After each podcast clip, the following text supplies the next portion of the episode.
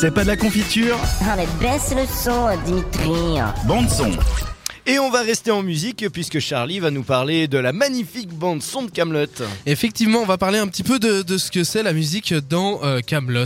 le, le Camelot, c'est et c'est le c'est c'est Alexandre Astier. Je vais y arriver. C'est Alexandre Astier qui euh, s'en occupe, qui compose et qui écrit et qui finalement joue aussi euh, la musique dans Camelot. Et pour l'ensemble de la musique de la série, purée, je, je suis complètement paumé en ce début de chronique. donc, comme je l'ai dit, pour l'ensemble de la série, les musiques sont composées donc par Alexandre Astier, y compris la musique du générique qui suit, euh, qui suit le prologue. Et une musique que vous connaissez sans doute, euh, très mythique, et surtout un son que, à la base, vous avez tous euh, déjà entendu d'une manière ou d'une autre, à un moment donné, en regardant ou tout simplement en, en parlant avec vos potes. Vous avez sans doute déjà entendu parler de ce fameux bruit. Ce que vous n'entendez actuellement pas, mais je n'y arrive pas. Pour une raison quelconque, hein. voilà, exactement. Ah, ça va mieux comme ça.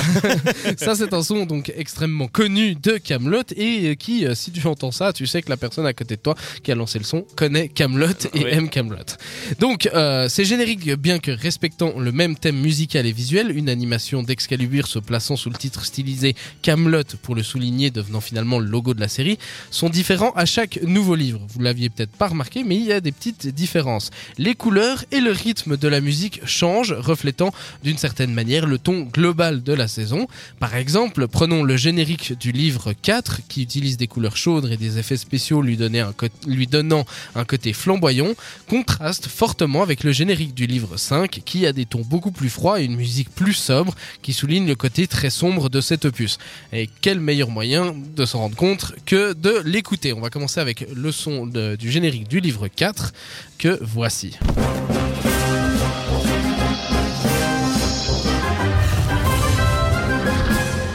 Donc on l'entend, hein, un son très épique, très présent, très rond, très fort, très puissant, euh, un peu comme, euh, les trois, quatre premières saisons de, de Camelot, et euh, un générique de saison 5 qui va être beaucoup plus sobre.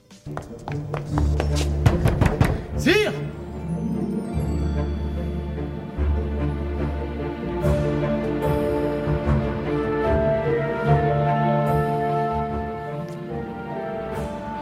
voyez, c'est beaucoup plus, euh, beaucoup plus subtil, beaucoup plus doux, beaucoup plus virevoltant.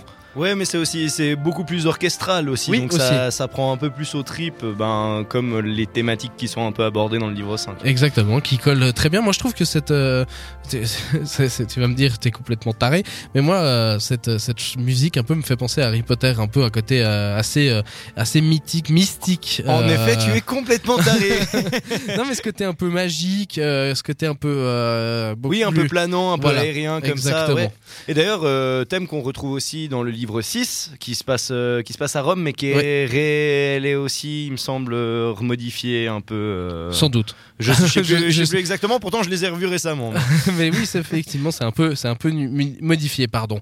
Donc, un élément musical qui n'a jamais changé depuis le début de la série, c'est la sonnerie du corps, comme on l'a entendu avant, à l'ouverture d'un épisode, véritable appel de ralliement pour les spectateurs, les connaisseurs. tu peux le remettre encore une fois. Allons-y si t'entends ça, tu sais que tu vas être bloqué pendant un long moment. Parce que quand tu commences un épisode de Camelot, tu Euh, finis par regarder toute la saison. Voir les six livres d'affilée, moi c'est ce qui m'est arrivé. Et Donc, euh, à ne pas trop écouter. Je suis sûr qu'on va donner envie à des gens de regarder de nouveau clair. et on va leur niquer leur soirée. On Et n'est même pas désolé, on n'est même pas désolé. non, même pas. Pardon, je m'étouffe. Ouais, arrête de dire des conneries. Dans les épisodes eux-mêmes, l'usage de la musique a aussi beaucoup évolué. Pardon. Entendre un accompagnement sonore euh, au début, et c'était rare. Euh, c'était complètement absent des scènes diagonales. Les scènes diagonales des scènes, Oui. des scènes dialoguées euh, complètement absents, donc de telles musiques de fond servant euh, surtout à renforcer un gag visuel, comme on peut le voir dans le plat national ou la parade, si vous savez euh, quels, à quels épisodes je fais référence, voire peut-être aussi une scène d'action comme dans l'épisode L'Assemblée des Rois, deuxième partie, ou encore Le Complot. Ceci change donc à mesure que la série devient plus dramatique, un fond musical est couramment utilisé d'ailleurs, surtout dans le livre 5, 5 pour donner le ton et renforcer l'impact d'une scène. Un thème récurrent particulièrement notable est celui d'ailleurs de la scène du baptême de Perceval dans Le désordre et, la nuit. Pardon. Cette musique marque l'apparition du Mélégan, euh, et devient pratiquement le leitmotiv de ce personnage et de ses machinations dans le livre 5. Voilà. Et t'as quand même parlé de musique euh, de Camelot sans citer à la volette. c'est vrai, effectivement. Je, voilà. Là, parce que ça aussi, tu vois, c'est un truc quand même qui te reste en tête et qui, te pourrit la vie. Bah vas-y, on te laisse faire.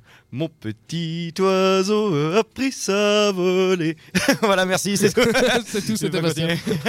la nouveauté cette radio de cette. Exactement, c'était une musique.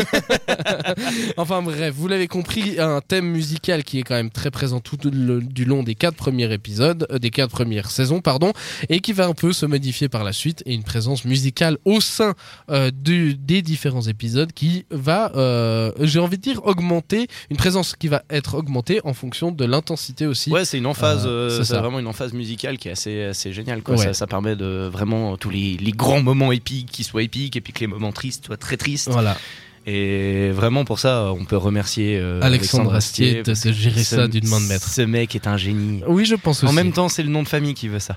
Oh, voilà, voilà, voilà, tu dis ça pas du tout parce que tu t'appelles Astier. hein. Absolument pas. À la son La pop culture, moins t'en as, plus tu les dalles.